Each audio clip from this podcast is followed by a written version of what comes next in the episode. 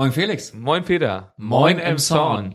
Ja, heute am Sonntag, den 22. Mai 2016, mit, äh, wie wir in der letzten Folge schon angekündigt haben, einer äh, neuen, besonderen Interviewausgabe. Genau, eine Special Edition so gesehen.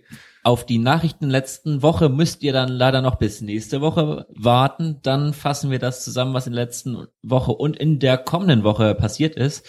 Wir waren vor einiger Zeit im Stadtarchiv Genau. und haben da mit Herrn Wohlenberg gesprochen und das Interview hört er jetzt. Wir sind hier im Stadtarchiv, ne? Ähm, und äh, wollen uns hier einfach mal informieren, wie das hier alles abläuft und haben jetzt hier einen Gast zu Gast und äh, ja, stellen Sie sich uns einfach ganz kurz selber vor. Ja, ich bin Jürgen Wohlenberg. Mhm. Ich bin ehrenamtlicher Mitarbeiter hier im Stadtarchiv seit äh, knapp zehn Jahren Okay.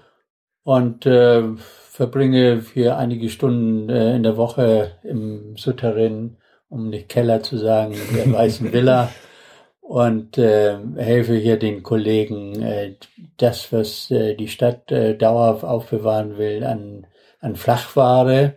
Das Okay. unterscheidet uns jetzt vom Museum. Die machen das dreidimensionale Ah, okay. und ähm, äh, arbeite hier als, äh, wie ab schon wie gesagt, als Ehrenamtleiter. Ah, okay. Und wie sind Sie überhaupt dazu gekommen, jetzt hierher zu kommen? Also, wie sind Sie darauf gekommen, zum Stadtarchiv Ja, zu das ist gehen? eine gute Frage. Also hierher gekommen bin ich eigentlich, äh, muss man sucht ja an- nach der Pensionierung dann äh, eine Aufgabe und äh, mein Bruder, der Hans-Joachim Wohlenberg, der ein oder andere kennt ihn vielleicht, weil er die Kalkgrube in, in, in Lied betreut äh, oder betreut hat, muss man sagen. Ähm, der hat mir nach der Pensionierung den Stammbaum meiner Familie oder rudimentäre Teile des Stammbaums übergeben und hat gesagt, du kannst doch besser mit dem PC umgehen, so als Ex-IBMer und mach du das mal. Und Okay. dann bin ich auf die Suche gegangen und äh, habe auch schnell in, bei den Vereinigungen für Familienkunde, die gleich hier nebenan in dem Konrad-Struve-Haus sitzen, gefunden und ähm, bin auf die Geschichte gestol- gestoßen, dass unsere Großmutter, die wir allerdings nie kennengelernt haben, weil sie schon verstorben war, ähm, bei einer jüdischen Familie in der Kirchenstraße, nämlich bei der Familie Rosenberg, äh, Dienstmädchen waren. Okay. Bis 1902 etwa. Dann Mhm. hat mein Großvater sie weggeheiratet da. Und ähm, naja, und ähm, dann bin ich angefangen zu recherchieren und dann kommt, landet man ja automatisch hier äh, eigentlich im Stadtarchiv. Und Ah. äh, mit dem damaligen Leiter des Stadtarchivs, Karl-Heinz Kuhlemann, ähm, war ich, bin ich auch gut äh, befreundet. Wir haben mal 1972 zusammen in Heinholz den Schulverein gegründet.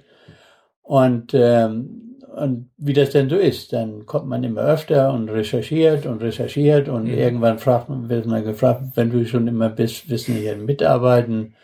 Und äh, so ist es dann auch gekommen. Und äh, es ist erstaunlich, was wir dann alles gefunden haben, bis zum dem Kennkarte, also vor, vorläufiges Personalausweis von Rosenberg, der hier noch, das waren dann die letzten elf Juden, die in Emshorn noch 1938 gelebt haben, als diese Kennkarte von den Nazis eingeführt wurde. Also Okay. unser Personalausweis ist auch eine Erfindung der Nationalsozialisten. Ja. Und ähm, ähm, da ist er dann drin. Leider ist das Foto äh, nur noch äh, ganz teilweise erhalten, weil das hat dann 1962 in der Sturmflut im Wasser gelegen.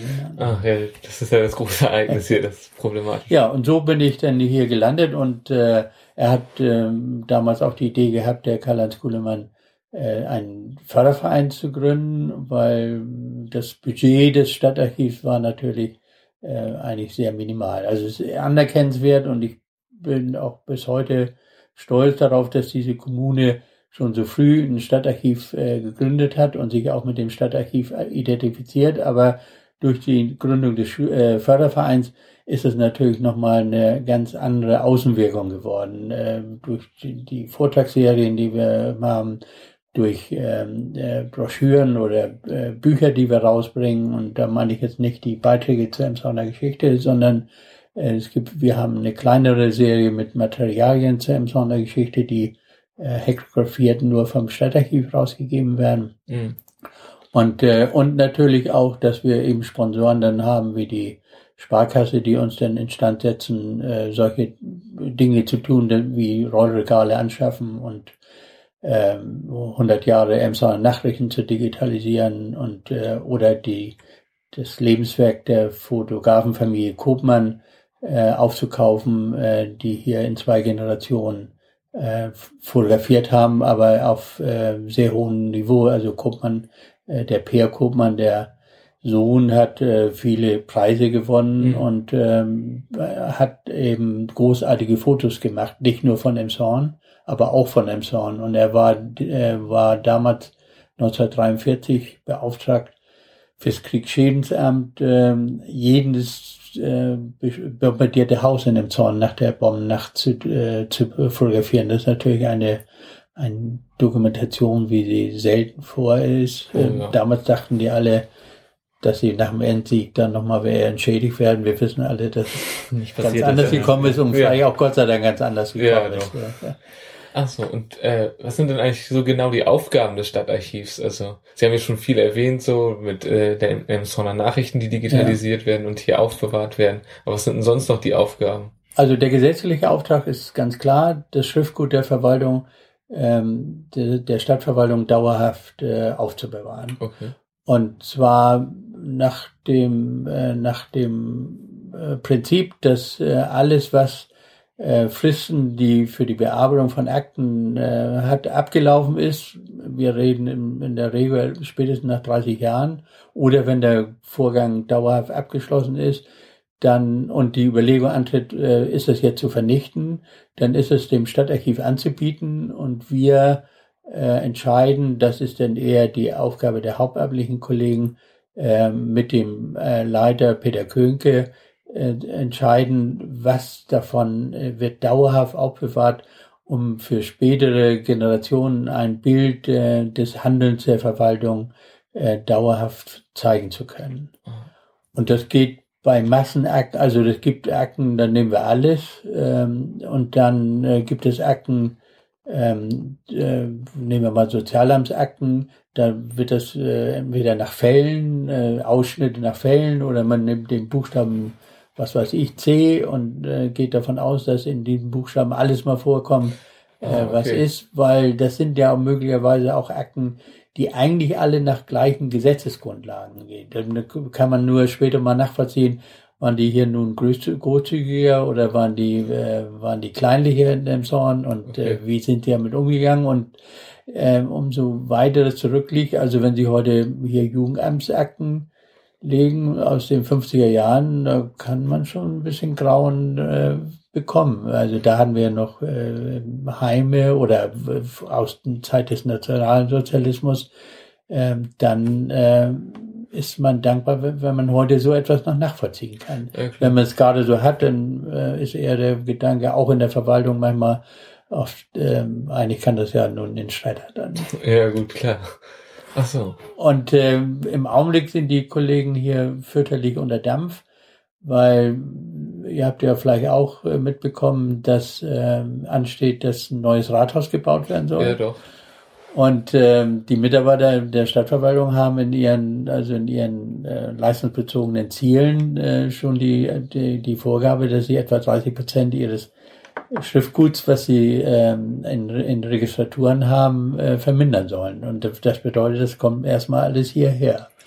Ach so, und, okay. Äh, wir sind ja erstmal mal rumgegangen und äh, dass hier nun sehr viel Platz noch ist, das kann man, habt ihr vielleicht auch gesehen. Ja, viel äh, Platz ist hier nicht mehr. Also äh, insofern brauchen wir ein paar Digitalisierungsprojekte, äh, wo wir zum Beispiel Zeitungen ähm, digitalisieren, so dass wir sie dauerhaft dann vielleicht ja nicht wegschaffen, äh, aber äh, irgendwo aufbewahren, äh, wo sie nicht im direkten Zugriff sind, wo man nicht direkt hingehen kann. Was weiß ich, ein leerstehender Klassenraum oder sonst was, weil okay. im Augenblick ist es nicht, äh, ist hier kein Quadratmeter mehr. Äh, okay. Es also, gibt äh, Überlegungen, äh, was vielleicht passieren könnte, die allerdings in der Politik auch immer hin und her gehen, aber äh, unsere unser Wunsch wäre natürlich raus aus dem Keller, keine wasserführenden Leitungen über dem Kopf und äh, was man sich sonst noch vorstellt. Aber wir sind, glaube ich, auch Realisten und wissen, dass die Stadt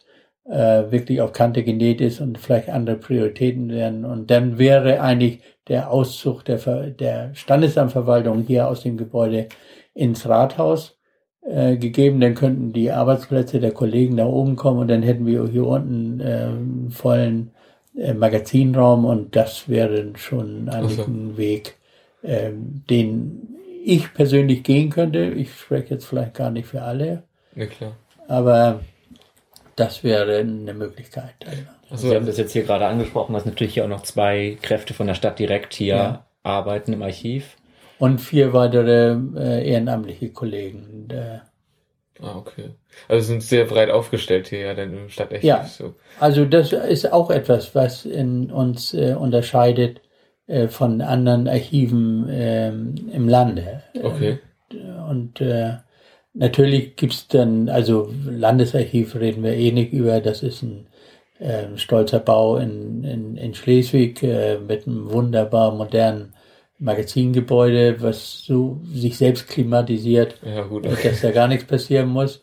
Und äh, dann gibt's noch die Kieler, die immerhin im Turm des Rathauses sind, auch nicht gerade die idealste Form von äh, Archivaufstellung. Ähm, und äh, dann gibt's noch ein paar Kreisarchive. Aber Stadtarchive, äh, da sind wir, glaube ich, schon, äh, spielen wir ganz oben in der Liga im Lande Schleswig-Holstein oh, okay. mit. Da, ne? Worauf sind Sie denn besonders stolz hier im Stadtarchiv? Also auf welches Projekt, sage ich jetzt einfach mal, was Sie so betreuen oder was hier jetzt stattfindet? Also äh, besonders stolz sind wir einmal auf dem Beginn, äh, wo wir als äh, Förderverein angefangen haben, da haben wir hier äh, ein Digitalisierungsprojekt ähm, gemacht ähm, mit den Filmen, Mikrofilmen des der damals noch Springer Verlages, als die Emsauer Nachrichten noch zu Springer gehörten. Äh, nee, falsch, korrigiere ich mich. Das war schon der SAZ. Und da haben wir äh, mit dem äh, Sponsoring der Sparkasse, mit dem finanziellen Sponsoring vom SAZ und äh, Mitteln des Fördervereins haben wir dann 100 Jahre Emsonner Nachrichten digitalisiert und äh, ähm, haben diese Mikrofilme also ähm, in einer äh, Werkstatt für Be Behinderte in äh, Kleve am Niederrhein haben wir sie digitalisieren lassen. Und das äh, äh, und haben auch dazu einen Rechner angeschafft, der diese, ähm, äh, wo man, äh, wo jeder Nutzer diese äh, Zeitung jetzt einsehen kann. Oh. Seitdem ähm, äh, die keine Filme mehr gibt, machen wir das äh, jede, wöchentlich oder eigentlich täglich. Äh, äh, archivieren wir das E-Paper dann nicht. Oh. Und ähm, äh, und dann war ein Glücksfall, der, der noch dazu kam. Das war dann, als der, der SAZ-Verlag, ähm, nein, als der Axel Springer Verlag das an das SAZ-Verlag verkaufte, hat man eben vorher uns äh, das äh, Fotoarchiv äh, des, äh, der Emsauer Nachrichten übergeben. Das heißt, wir haben alle Fotos, die zwischen 1970 und 2010 die jemals von den Emsauer Nachrichten geschossen worden sind, ähm, haben wir hier äh, bei uns im Stadtarchiv. Ähm, nicht in diesen Räumen, weil den Platz haben wir gar nicht. Dafür okay. haben wir einen gesonderten Raum äh, im, drüben im Rathaus im Keller. Und das sind immerhin eine Million Negative, die wow. dort alle schön ordentlich in, in Ordnern äh, sind und von denen ich schätze mal, mein Kollege Freudenhammer etwa so 250.000 jetzt schon digitalisiert hat, äh, so dass man auf Stich nach Stichwort eigentlich nach jedem Ereignis und inzwischen äh, nach, nach ungefähr 22.000 Emshornern, also nicht nur rein Emshornern, auch Umgebung äh, suchen kann und die findet auf irgendwelchen Gruppenfotos oder Aktivfotos okay. oder das. Ähm, ähm, und dann haben wir dann damals auch mit Hilfe der Sparkasse für 30.000 Euro das ähm, Lebenswerk der Familie Kopmann äh, angeschafft, äh, der nicht nur die Fotos äh, gesammelt hat oder, oder hat, sondern auch äh, viel Unterlagen, Zeitungsartikel, äh, Dokumente dazu gesammelt hat, äh, so dass es oftmals über, über das Foto hinaus äh, geht. Das Problem, was wir da haben, ist, ähm, das sind Fotos, die äh, teilweise aus den 40er und 50er Jahren sind. Was mhm. heißt das? Nitro-basierte Fotos. Ah, das oh, das Thema Selbstentzündung. Ähm, das heißt, also diese Fotos lagern weder hier noch äh, drüben im Rathaus, die lagern in, ein, ein, in einer sicheren Stelle, die, äh, die früher mal als Klärwerk äh, benutzt wurde. Ach so, okay, okay. Und ähm, da haben wir eigentlich auch noch keinen Plan. Die Kieler haben für diese Sachen eine Klimakammer gebaut. Das unter, äh, übertrifft weit, also mit weitem unsere finanziellen Möglichkeiten. Mhm. Die sind inzwischen alle digitalisiert. Okay. Der Kollege Freudenheimer hat die alle zu Hause, eigentlich auch bevor er gemerkt hat, äh, dass, also nun fliegen die ja nicht so schnell in die Luft, da muss schon 40 Grad sein, aber die dünsten auch aus. Mhm. Und äh, die werden auch, die zerstören sich langsam auch selber. Aber sie können da schlecht mit umgehen. Ne? Also die können sie nicht mit der Post verschicken, das ist Sprengstoff. Ja klar. Und äh, sie können sie also auch nicht einfach so vernichten. Sie sitzen ein bisschen hilflos davor. Und deswegen Aha. haben wir sie in einem sehr tollen, gekühlten Raum mit dicken Wänden. Und wenn das in die Luft fliegen würde, würden wir vielleicht sogar noch einen Dankschreiben kriegen. Aber immerhin ist mal in Koblenz die Feste im Breitstein vom Landesarchiv, das er genutzt hat, in die Luft geflogen. Ah, okay. Und, und Kinos sind auch in die Luft geflogen. Wobei okay. eindeutig äh, Filmrollen auch gefährlicher sind als, äh, als negative. Ja gut, das ja. klar, das, das wird mir immer diese. Also die, Filme. auf die Fotos sind wir stolz. Mhm. Aber auf die Emscher Nachrichten sind wir stolz und äh, ich bin ganz besonders stolz darauf, dass es hier funktioniert, dass hauptamtliche Kollegen und ehrenamtliche Kollegen auf äh, total wie, wie, also wie beste Kollegen auf Augenhöhe miteinander zusammenarbeiten können und wir eine, eine Leitung haben, die, die uns Spielraum lässt, aber die uns mhm. auch führt und äh, dass jeder hier auch ein Stück sein Ding machen kann. Ah, okay. Das ist ja super. Und ja. gibt es irgendein Projekt, wo Sie jetzt gerade dabei sind oder Beschreiben Sie uns mal, was machen Sie eigentlich, wenn Sie jetzt hier sind? Was sind so Ihre direkten Aufgaben? Ja, das Problem, dazu muss ich sagen, äh, im Augenblick, also mein Projekt ist, äh, dass wir unseren PC, auf dem wir die meisten, also Fotos haben. Ich muss vielleicht noch sagen, wir haben hier äh, ein, zwei, vier PCs, die im, im Netz sind, im Stadtnetz sind. Mhm. Ähm, da ist auch die Finzel-Software Augias drauf mit der man, ähm, auf der die, die Archivalien verzeichnet werden und, ähm, und dann auch ähm, als Recherchesoftware benutzt wird, um sie auch wiederzufinden. Weil die grauen Kartons, in denen das alles verschwindet, sehen alle gleich aus. Okay. Die, wir haben sie ähm, sogar noch ähm, bezeichnet äh, auf dem Karton. Man könnte also auch die Reihen abgeben. Wir haben das auch nach Sachgebieten aber heute ganz moderne Archive würden das äh, wie ein äh, Chaoslager im Hochregallager, dann weiß nur der Computer eigentlich, äh, was wo drin ist, mhm. äh, weil mir macht's noch anders. Das hat auch den Nachteil, dass man irgendwann mal umräumen muss, weil da was zwischen muss. Aber das ist auch nicht so einfach, von dem Prinzip wieder runterzukommen. Aber äh, das ist, äh, nur habe ich ein bisschen den Faden verloren, aber ja, ein Projekt, äh, was ich dort mache, ist diesen PC, der nur vom Verein eingeschafft ist, wo die Fotos der Emsauer Nachrichten drauf ist, den wollen wir mit externer Hilfe jetzt mal untersuchen, welches, äh, der kommt an seine Grenzen, der hat äh, zwei, äh, zwei Terabyte Festplatte, okay. die spiegelt, dahinter sitzt noch ein Server mit äh, sechs Terabyte und äh, von der Datenversicherung, aber da sind wir fast am Ende. Und äh, jetzt äh, und äh, übertrifft das auch ein bisschen mein Denken. Äh, ich möchte ein bisschen breiter aufgestellt haben und äh, so ein kleines Softwarehaus haben, die uns sagen kann, was wäre jetzt der Königsweg für die nächsten zehn Jahre dann zu ja, gehen. Klar. In der, auf der Stadtseite, da brauchen wir uns gar nicht um kümmern. Da sind die Kollegen aus der EDV im Rathaus, die das machen. Den haben wir allerdings ein 16 glaube 16 Terabyte ähm, Server gesponsert, mhm. ähm, so dass wir waren somit die schnellst wachsende Abteilung hier, was digitalen Speicherplatz anbelangte. Okay. Ich glaube, das Bauamt oder das Amt für Stadtentwicklung ist noch ein bisschen größer, aber danach kamen wir sicherlich bald und ähm, aber wir sind natürlich nicht so eine ganz wichtige Abteilung und da haben wir uns dann das, den Schaden geteilt. Also wir haben den einen Server gekauft, den Spiegelserver bezahlt die Stadt und das ähm, zeichnet auch ein bisschen die Zusammenarbeit zwischen Stadt und Verein ab ähm, dass wir da ein wunderbares Zusammengehen haben. Oh, okay. Ähm, meine, das ist immer, also dieses mit dem neuen PC, das würde ich so ein bisschen als meine Pflichtaufgaben machen. Okay. Aus dem täglichen Arbeit hier ähm, habe ich mich ein bisschen rausgezogen, weil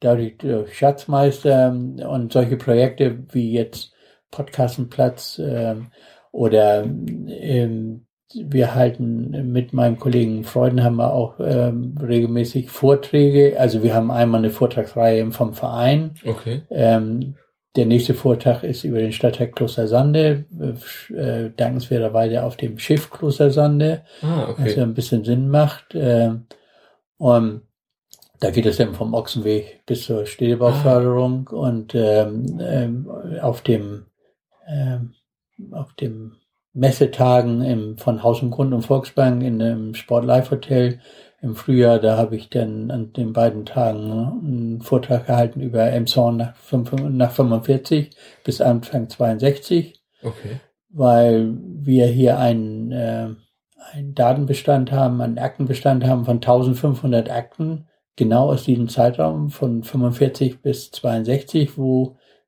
wo Anträge auf Handel und Gewerbe gestellt wurden das, also äh, hinter diesen 1500 Zeilen mit Name, Straße und Gewerbe ist also hinter jedes Mal eine Akte. Manchmal ist es ein Bladel, da wird das abgelehnt oder das geht äh, über viele Seiten. Äh, ganz sensible Akten, fast immer, das war ja noch englische Militärregierung, mhm. fast immer ist da ein Fragebogen über Zugehörigkeit von, zu nationalsozialistischen Organisationen, ah. Lebensläufe und sonst was drin. Äh, es ist auch ein Paradebeispiel für welche Ideen man alles haben kann, um solche Anträge abzulehnen. Okay. Weil es ging um Wettbewerb. Wer wollte schon Wettbewerb haben? Das war alles reguliert. Äh, die, die äh, hier ein Gewerbe hatten, die wollten um Verrecken dich noch jemanden oh, haben, der das auch macht. Und es war immer in Konkurrenz zu, zu Wohnraum. Mhm. Äh, Emshorn hatte Anfang 45 äh, 22.000 Einwohner. Okay. Ende 45 hat es 33.000 Einwohner, aber es hatte ein Drittel weniger Wohnraum. Ne? Oh ja, klar. Und, viele Lücken gewesen. Ja, so und das spiegelt sich alles in diesen Akten wieder. Nicht? So. Ähm, und ähm, dazu habe ich also, in, ich hatte ja erst angesprochen, dass es so kleine Reihe gibt, Materialien zur Emsonner Geschichte. Das sind inzwischen, glaube ich, vier oder fünf Bände. Davon sind alle von meinem Kollegen Kuhlemann bis auf einen, den dritten, den habe ich gemacht und da geht es äh, um diese Handel und Gewerbe. Da sind also diese 1500 Akten au, also äh, aufgeführt nach Namen und nach Straßen, so okay. dass man mal gucken kann, was war in der eigenen Straße und äh, nach Namen. Und damit das nicht so trocken ist, also ein Buch da mit 1500 Zeilen oder dann sind es ja 3000 Zeilen, wenn das in zweifacher Fällen, habe ich ähm, ein, ein, ein Tagebuch eines Emshorner Lehrers äh, ausgewertet von 45 bis 53. Da hat er aufgehört damit Tage wo er aber täglich aufgeschrieben wird, was in Emshorn passierte. Er hat schon viel früher angefangen in der dänischen Zeit, als er mal in Hadersleben gewohnt hat, aber nach 1920 hier in Emshorn gekommen ist. Und das ist für uns, äh, das sind etwa zwei Meter Tagebuch im Regal und wow. das ist für uns äh, natürlich eine tolle Quelle, mit aller Subjektivität, die man dabei beachten muss. Aber es war gerade nach 45 eine Zeit, wo es keine Zeitungen gab und äh, man nirgendwo sonst sehen konnte, was so passierte. Und das, ähm, das Zufällige, aber auch Tolle dabei ist, also dieser Lehrer, der wohnte in der Feldstraße äh, hier fast in der Innenstadt und der Lehrer, äh, der Fotograf Kopmann, der wohnte in der Holzenstraße, also nicht weit davon weg. Und ja. die lebten zur, zur gleichen Zeit. Und die haben eigentlich, was der eine aufgeschrieben hat, hat der, der andere fotografiert. fotografiert. Also wenn der erste Zirkus nach Emshorn kam und an, an die Schulstraße, die Elefanten die Schulstraße runterfahren, dann hat er es aufgeschrieben in seinem Tagebuch und Kopmann hat ein Foto davon gemacht. Ja, ne? das ist ja und, perfekt. Äh, und das habe ich natürlich in diesem Buch dann verwertet. Ne? Mhm. Aber vielleicht noch ein Wort, wenn es erlaubt ist, zu den anderen Büchern, äh, weil, ähm, weil also eine der wichtigsten Personen für dieses Stadtarchiv äh, ist und war eigentlich dieser Karl, ähm, äh, Karl-Heinz Kuhlemann. Okay. Im Augenblick ist er ein bisschen krank. Es geht, äh, geht ihm zwar immer besser, aber durch einen Schlaganfall ist er äh, ziemlich eingeschränkt. Oh, okay. Aber er hat nicht umsonst auch für seine Arbeit äh, hier im, bei der Vereinigung für Familienkunde hier im, im, im Stadtarchiv, er war Kirchenarchivar, er hat mal den Schulverein in Einholz gegründet als erster äh, Vorsitzender und ähm, die Verdienstemedaille der Stadt im Zorn bekommen. Und der hat, äh, glaube ich, vier Bände von den äh, Büchern gemacht. Das fängt an mit einem äh, Buch über die Toten, äh, die durch äh, Einwirkung des Zweiten Weltkriegs in dem Zaun verstorben sind, von Soldaten, Bombenopfer, Zwangsarbeiter äh, bis sonst wohin. Okay. Und in dem Zusammenhang hat er ja auch damals, hat er auch vor, ich glaube schon zwei Jahre jetzt her, äh, ja, muss äh, wohl äh, für den Gedenkstein in, auf Langelohe, wo ja in den letzten Kriegstagen eigentlich die, die meisten Opfer überhaupt in dem Zaun verzeichnet worden sind, was allerdings nicht, damals von den Nazis ja total unter der Decke gehalten wurde. Solche mhm. Meldungen durften ja nicht rauskommen. Deswegen hatten die auch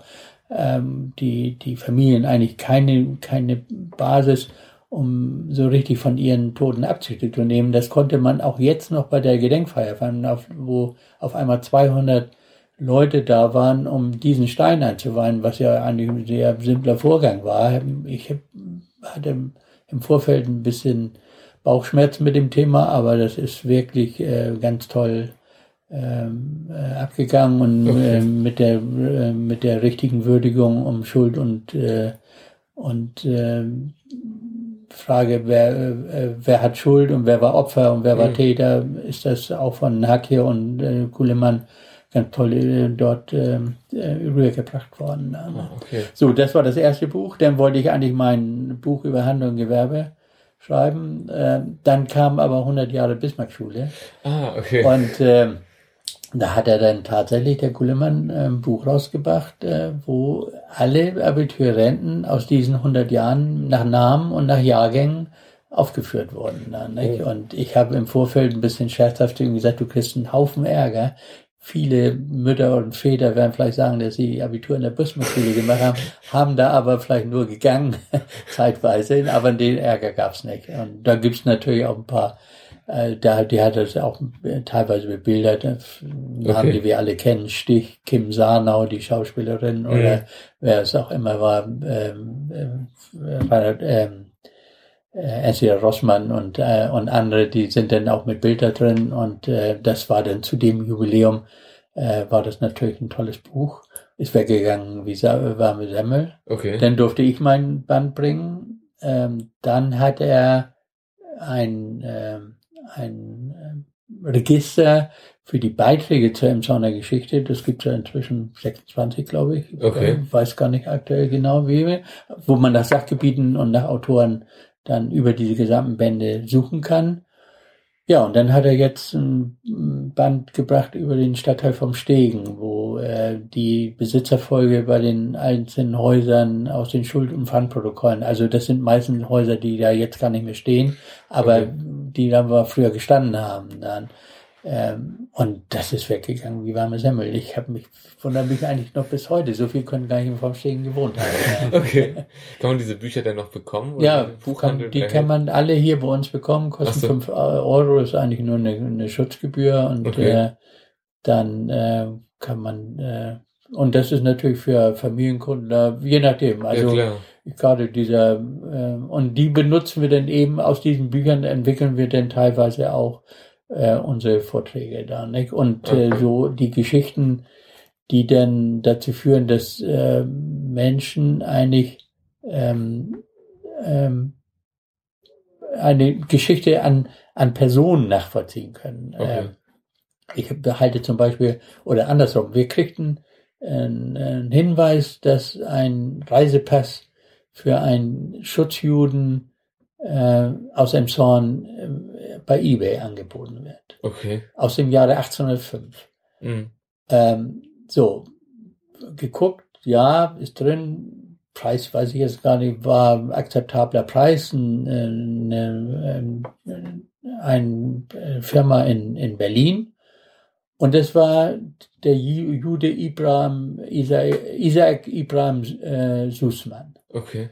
Ähm, zu dem Zeitpunkt Lederhändler in Nemsorn. Ähm, die, der König äh, hier für uns war Christian VII., der sogenannte Irre von Dänemark. Ähm, der ist in die Geschichte eingegangen, weil er am dänischen Hof als Kind eigentlich also quasi zum psychisch gestörten Menschen erzogen worden ist, damit äh, der Hofstaat eigentlich dann alleine regieren kann. Ah. Aber er hat sich als den Arzt Struensee aus Altona, was zu dem Zeitpunkt die zweitgrößte Städte, äh, die zweitgrößte Stadt in Dänemark war, den Struensee geholt und der hat damals Dänemark äh, reformiert, sehr erheblich. Hat allerdings auch äh, der Königin ein Kind gemacht, Aha. was den König eigentlich nicht so sehr gestört hat. Ne? So, und ähm, aber der war eben der Landesherr und deswegen war der Schutzbrief aufgehört von Christian VII., der, der hatte auch den Namen, Beinamen der Ehre. Und dieser Schutzbrief gab dem Juden Sußmann das Recht, von Emshorn nachher zu Ho über Horst zu reisen. Okay. Hintergrund war, die hatten äh, durch Zahlung an den dänischen König als Schutzjuden einen, einen Status, kann man heute fast ein bisschen mit, mit einem Asylstatus verbringen, aber die hat, der galt auch nur für einen bestimmten Aufenthaltsraum, äh, Aufenthaltsort. Und wenn man weiterraum, dann muss man Papier in die Hand haben. Ein normaler Bürger von Holstein brauchte so ein Papier nicht, aber als Jude musste man das haben, um kein Problem zu bekommen. Okay. So, und dann sind wir als habe ich den gekauft da als äh, Schatzmeister und ähm, und dann sind wir auf die Suche gegangen. Also der Jude war in der Geschichte, in, in der Geschichte der Stadt im Zorn von Struve und so weiter, war der bekannt. Peter Danker Carstensen, der die Industriegeschichte hat, hat auch über ihn geschrieben.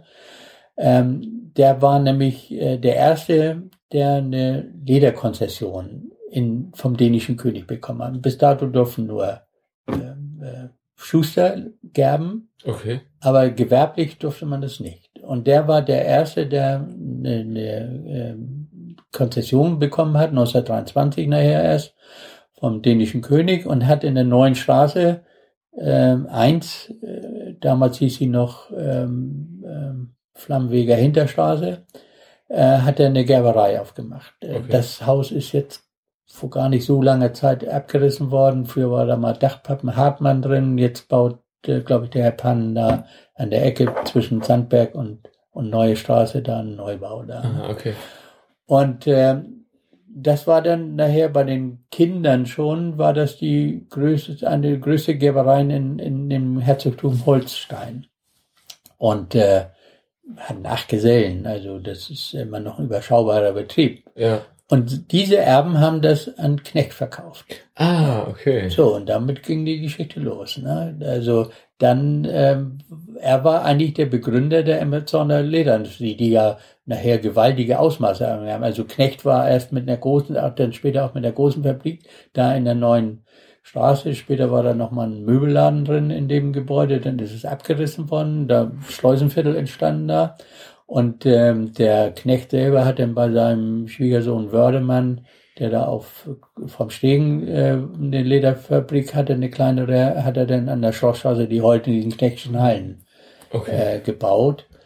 Und ähm, aber das gab da in der Spitze 31 Lederfabriken in dem Zorn und äh, vielleicht hat der haben Sie hat ihr das gelesen. Das war für mich eigentlich auch ein bisschen neu. Letzte eine ganze Seite in dem Zorn Nachrichten, dass äh, das alte äh, Arbeitsamt in Nemshorn, das war ein Schweigbecherhaus. Äh, das hat als Arbeiterhaus die Knechten, die, die, nein, nicht die Knechten, also die Lederfabrikanten haben das äh, gebaut als Arbeiterhaus für Streikbrecher, als der große Streik äh, der Arbeiter, Lederarbeiter war. Ach so, da haben die für die Streikbrecher ein ganzes Wohnheim gebaut.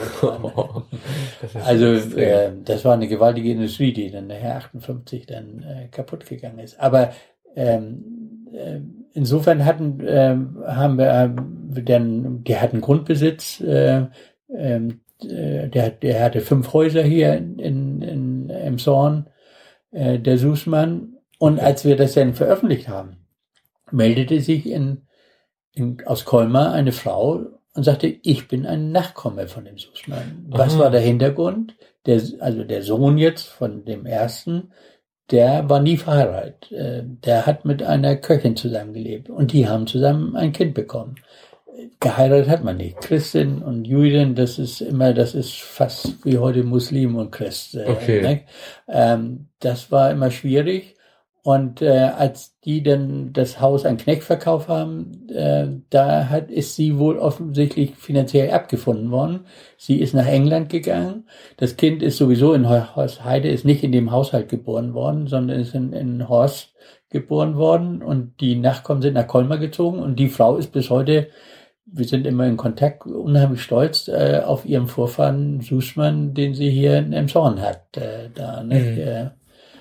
Äh, und ähm, insofern ist das für viele ähm, manchmal so war fast ein bisschen provozierend, dass nun gerade ein Jude die, die, diese äh, kapitalistische Lederindustrie hier in dem Song gegründet hat. Aber das ist eine dieser interessanten Geschichten, die man dann hier so ausgräbt und dann in, in Vorträge kleidet, die man dann unter die Leute bringt. Und äh, das Echo bei unseren Veranstaltungen, die wir meistens in dem Flora Infotreff da oben machen, zeigt okay. immer, dass wir so 60, 70 Leute dahin bekommen. Ne? Wow. Ja. Wann ist denn jetzt eigentlich Ihr Vortrag auf der, der Kloster Sande denn? Den der ist, äh, wenn ich das richtig weiß, ist er am 22. oder 23. Juni. Okay. Äh, aber lassen mich, lass mich noch mal eben. Nee, selbstverständlich, klar. Das wollen wir ja dann auch richtig äh, stellen. Das ja. werden wir auch nochmal dann reinschreiben, wann der genau ist. Da können sich ja dann auch gerne Hörer eintreffen. Ja, genau. Also das ist für jeden offen. Am 22. ist das. Okay. Um 19 Uhr auf der Klosterlande, kostet nichts. Okay. Aber ähm, es zeigt sich immer, also wir haben schon äh, häufiger gehabt, ähm, dass ähm, die Vorträge, also bei so einer Größenordnung äh, mit 60 Stühlen dann auch äh, welche wieder nach Hause gehen müssen. Oh, okay. Ähm, das ist ähm, nicht die Regel. Aber es hat auch Vorträge gegeben, also äh, zu zwei Themen. Da hat das Kollege, der Kollegiensaal nicht ausgereicht. Und äh, da musste ich, also den, die beiden Vorträge hat mal auch wieder mein Kollege Kullemann gehalten. Und das sind Vorträge, die die Seele der Emsonner berühren. Das ist einmal die Bombennacht äh, 43 okay. und das ist die Sturmflut 62. Oh, ja, bei der ja. Sturmflut 62 habe ich eine halbe Stunde vorher die Türen dicht machen müssen und die Leute nach Hause schicken müssen. Das oh. haben wir dreimal wiederholt. Ne? Das, wow. Das ist, äh, das ist irgendwie ein bisschen äh, in die Seele der Emsonner eingegraben, diese Sturmflut. Ja, ja gerade mit den Bildern sind ja überall auch immer diese, diese ja, Bilder, sag ich mal, die in der Stadt überall ja. rumstehen. Oder mit den Fotos genau, von den ja. jeweiligen Diese Ständen. über die Geschichte vor Ort, da, diese genau. Serie dann.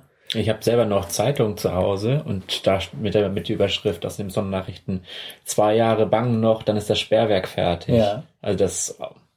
Ja klar, das ist schon tief eingebrannt. Ja, ich war ja zu dem Zeitpunkt ähm, äh, habe ich äh, auf dem Fernmeldezentralzeugamt gearbeitet, okay. äh, hatte gerade ausgelernt, äh, wollte eigentlich äh, da auch äh, heiraten Mhm. Konnte aber nicht, weil die weder das Standard, aber ich wohnte zu dem Zeitpunkt in Kleintortende bei meinen Schwiegereltern. Okay. Und äh, weder das, äh, das äh, Standesamt äh, Emshorn-Land, das auf dem Sandberg war zu dem Zeitpunkt, konnte man betreten, weil das unter Wasser war und die, auch die Nikolaikirche war nicht zu betreten. Wow.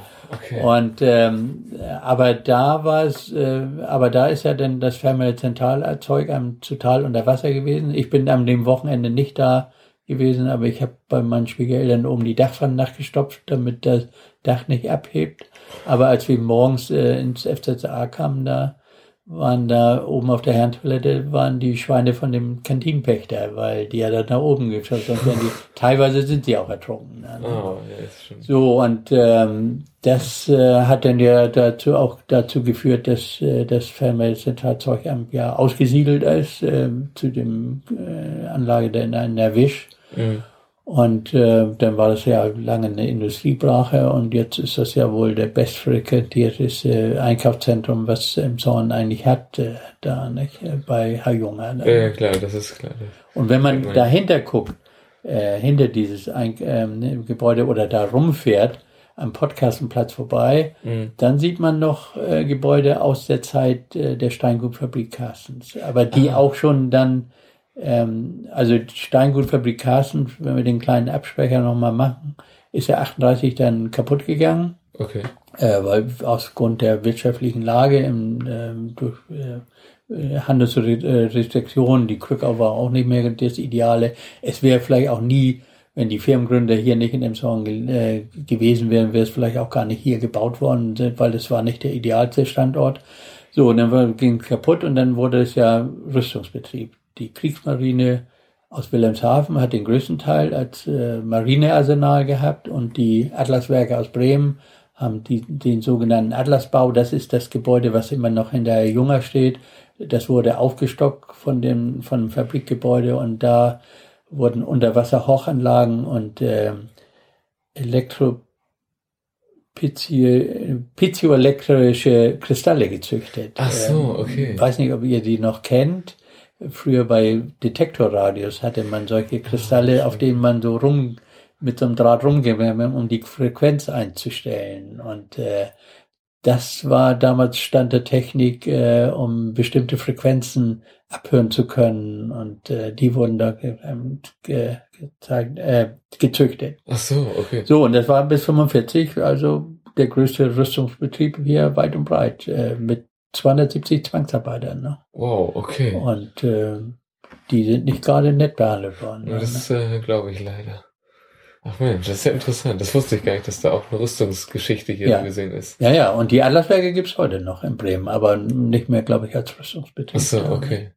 Krass. Jetzt ist das ja so ein Gewerbezentrum, wo so kleine Büros äh, untergebracht sind. Ja, ne? genau, ja. Aber der, ihr müsst euch vorstellen, äh, dass äh, dieses äh, Marinearsenal, das war das gesamte Gelände, also so groß wie auch früher die Steingutfabrik. Also das okay. gesamte, ähm, die Hallen, äh, wo nachher ja auch das FZZH dann war, das war der Übergang zum FZZH war eigentlich ein bisschen logischer Bereich, weil das, was die, das Marinearsenal dann hatte, war auch schon viel Fernmeldetechnik. Mhm.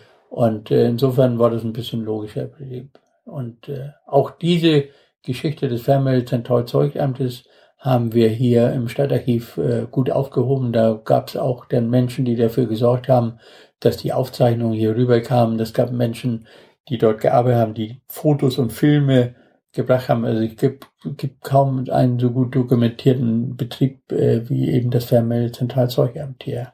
Zu, zu der Zeit, als er noch am Hafen war. Ne? Mm, ja, klar. Wow. Und später, später ist da glaube ich auch noch das dänische Bettenlager im Zentrallager. Ja, genau. So, Nordrohr war dann eine ganze ja, Zeit ja. drin. Da, die, die hatten nochmal einen großen Brand da. Äh, die Fotos haben wir auch. Aber so gibt's auch andere Betriebe. Also Hefe Asmussen haben wir große Teile vom Stadt, äh, vom äh, Firmenarchiv. Äh, wir haben äh, von der Krämerwerft unglaublich viel, von den meisten Schiffen haben wir Fotos, noch Glasplattenaufnahmen von den Neubauten, die dann jeweils wow. gemacht wurden da. Und ähm, das ist für heute, glaube ich, immer für, ich weiß ja nicht, wie es euch dabei geht, aber so, ähm, aber viele, die auch nicht ihr Leben dann in dem Zorn so verbracht haben, ähm, sind ja immer wieder erstaunt, wenn sie die Größe der Schiffe sehen, die da gebaut worden sind. Mhm. Ähm, das äh, zum Schluss ja in zwei Teilen. Die wurden dann in Glückstadt zusammengeschweißt. Also mhm. hat man zwei Hälften rausgebracht. Da, ne? ähm, aber das war ja ein unglaublich wichtiger Betrieb äh, in der Zorn. Ne? Mhm. Ja klar. Schon eine Industriestadt so gesehen. Ja. Hat eine ganz schöne Geschichte. Also in den ähm, äh, in den Vorträgen, wo ich halte, die ich halte, da erkläre ich das immer äh, so, dass im Zorn solche Entwicklungen genommen hat. Das hat eigentlich drei Gründe. Der erste war, dass wir einen uralten Handelsweg hier mitten durch Emshorn den haben. dann, ne? Den, den Ochsenweg. Ja.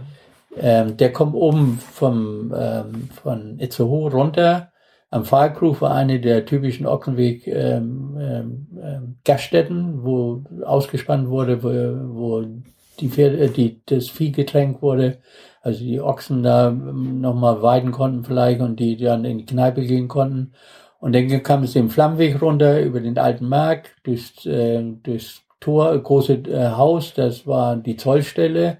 Und dann ging es durch die, erst durch die Furt äh, in der Krückau ähm, runter vom Stegen, Wechselplatz, Ollen, ähm, Ollenstraße, durch, heute durch den Liederpark, äh, Liederpark und traf dann auf die, was wir jetzt B431 in der Uetersen sehen. Und nicht umsonst ist ja auch da eine der ältesten Bodendenkmale, das die Stadt hat, äh, die Schwedenschanzen. Die sind nämlich quer über diese Straße gebaut da. Ne? Ah, okay.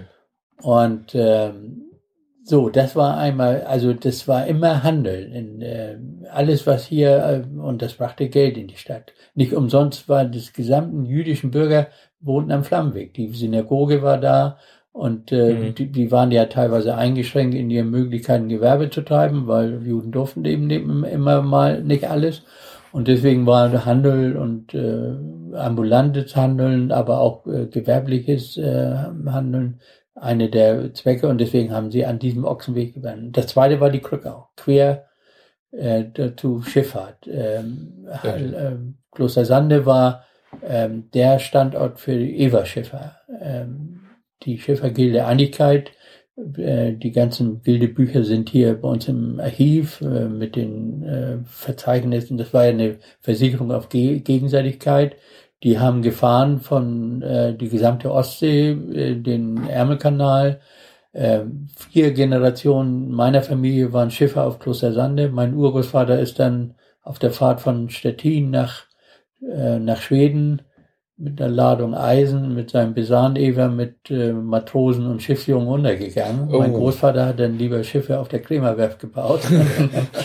ja, und äh, so, also die Schifffahrt war wichtig. Also mhm. ähm, der Emshorn war ähm, noch nach dem ähm, Zweiten Weltkrieg ähm, der zweite oder drittgrößte Binnenhafen Deutschlands. Ne? Das kann man sich heute gar nicht mehr vorstellen. Nee, das ne? stimmt, das ist wirklich. Aber so, und das dritte war die Eisenbahn. Ne? Mhm. 1844 hat der, den, auch wieder der dänische König äh, entschieden, dass, wir eine, dass hier eine Eisenbahn von, von Altona nach Kiel gebaut wird wissen heute, glaube ich, auch viele nicht mehr, dass es eine dänische Eisenbahn gewesen ist, mhm. äh, um, um Altona zu stärken. Das kann man eigentlich nur noch sehen, wenn man auf dem äh, Platz vor dem Bahnhof steht und da, wo die ganzen Fahrräder um diese Bäume rum sind, da steht nämlich ein, ein ja. Denkmal, äh, wo drauf steht 1844 äh, und äh, ich könnte jetzt aus dem, aus dem Ärmel nicht sagen, welcher dänische König, aber es war entweder Christian oder Friedrich. Okay. Und äh, die Nummer lassen wir mal dann. Nee, klar. So, und diese drei Dinge haben dazu geführt, dass äh, Emshorn vielleicht äh, wirklich nie die schönste Stadt gewesen ist, aber eine unglaublich prosperierende Stadt gewesen ist. Mhm. Mit allen Problemen, die daraus natürlich auch wieder entstehen, weil die Industrie bleibt immer da stehen, wo sie mal entstanden ist. Und die ist nicht planvoll entstanden. Nee, die klar. sind aus kleinen Handwerksbetrieben. Also wenn man sich heute vorstellt, da Flammweg, neue Straße, da hinten steht auf einmal eine große Fabrik. Ähm, äh, das, äh, oder Hefeasmussen mitten in Kloster Sande. Und, ja, ist ja mittendrin. Dinge, ne? Und äh, so und sowas versuchen wir hier natürlich aufzubewahren und ähm, über das, ähm, äh, über solche Vorträge und, äh, und Publikationen auch nach draußen zu tragen. Und das ist dann natürlich eher das, was die Ehrenamtler sich leisten können äh, und ähm, äh, den, den Spaß dran haben, während äh, die harte Arbeit dann doch eher die hauptamtlichen Kollegen machen. Wobei der äh, Kollege Holz, äh, der jetzt eher Hauptamtler arbeitet, gerade einen sehr erfolgreichen Vortrag gehalten hat über die Geschichte der EBO-EO, also der ähm, Barmstedt-Kodelbarmstedt-Bahn. Ja, über Kodelbarmstedt. Ah, okay. Der war auch überfüllt, die Leute mussten teilweise nach Hause gehen. Oh Mensch, das ist ja super.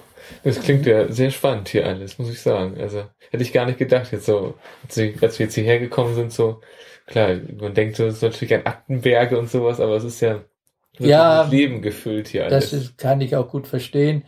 Ähm, und das ist natürlich auch ähm, sehr unterschiedlich, das Interesse, ja, muss man so sagen. Also äh, wir haben immer mal einen Hype, ähm, wenn Schulen bestimmte Themen bearbeiten. Also die, zum Beispiel die Stolpersteine waren eine ganz wichtige Phase, wo, wo ja auch Schulen unterwegs waren. Also ich hatte ja am Anfang ja mal erzählt, glaube ich, äh, dass ich äh, über diesen Weg hierher gekommen bin. Genau. Aber ich bin über diesen Weg als ich dann im Internet recherchiert wurde, auch auf eine Gruppe von drei Schülern äh, von der KGSE gestoßen, die genau zu diesem Georg Rosenberg auch recherchiert haben. Und ab dann haben wir das eigentlich zusammen gemacht und das war eine der tollsten Phasen, die ich da miterleben durfte. Und äh, die sind ins Landesarchiv gefahren, äh, haben dort Polizeiakten, wo der auf äh, irgendeiner äh, Nordseeinsel verprügelt worden ist während der Nazizeit und äh, der Rosenberg äh, rausgegraben und äh, wir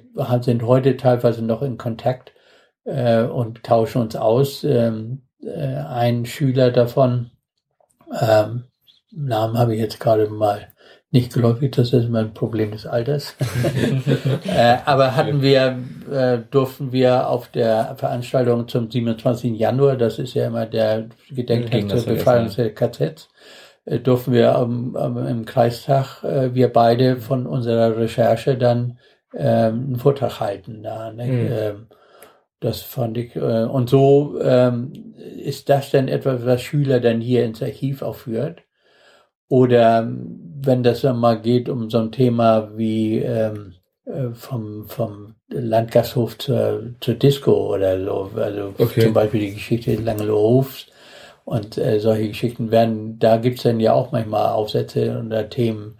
Dann kriegen wir, äh, haben wir häufiger auch mal äh, Schulen. Das geht dann immer eher ein bisschen unorganisiert und ad hoc und ohne großen Vorlauf. Aber so funktioniert Schule anscheinend immer. Die kommen dann eigentlich und sagen, ja, morgen müssen wir das eigentlich fertig haben. und, äh, so, was hier natürlich die, die stärkste Klientel ist hier, sind Genealogen. Also Leute, mhm. die äh, Menschen, die auf der Suche nach ihren Vorfahren sind äh, ja, und den Spuren. Äh, die bringen am meisten. Äh, und der Gruppe von denen, das hätte ich also früher auch nie gedacht, sind äh, Erbenermittler. Ach so, okay. Ihr glaubt gar nicht, wie viel Erbenermittler hier anfragen und wie viel das da gibt. Ähm, und äh, das ist zwar eher seltener, aber es gibt auch manchmal mehr äh, mehrere Erbenermittler in einem Erbe. Ne? Und so. dann entscheiden schon mal Minuten, wer denn der zuerst gewesen ist und am Ende das Erbe kriegt. Ne? Krass. Ähm, okay. Wo es denn weitergeht. Ne? Ja, klar.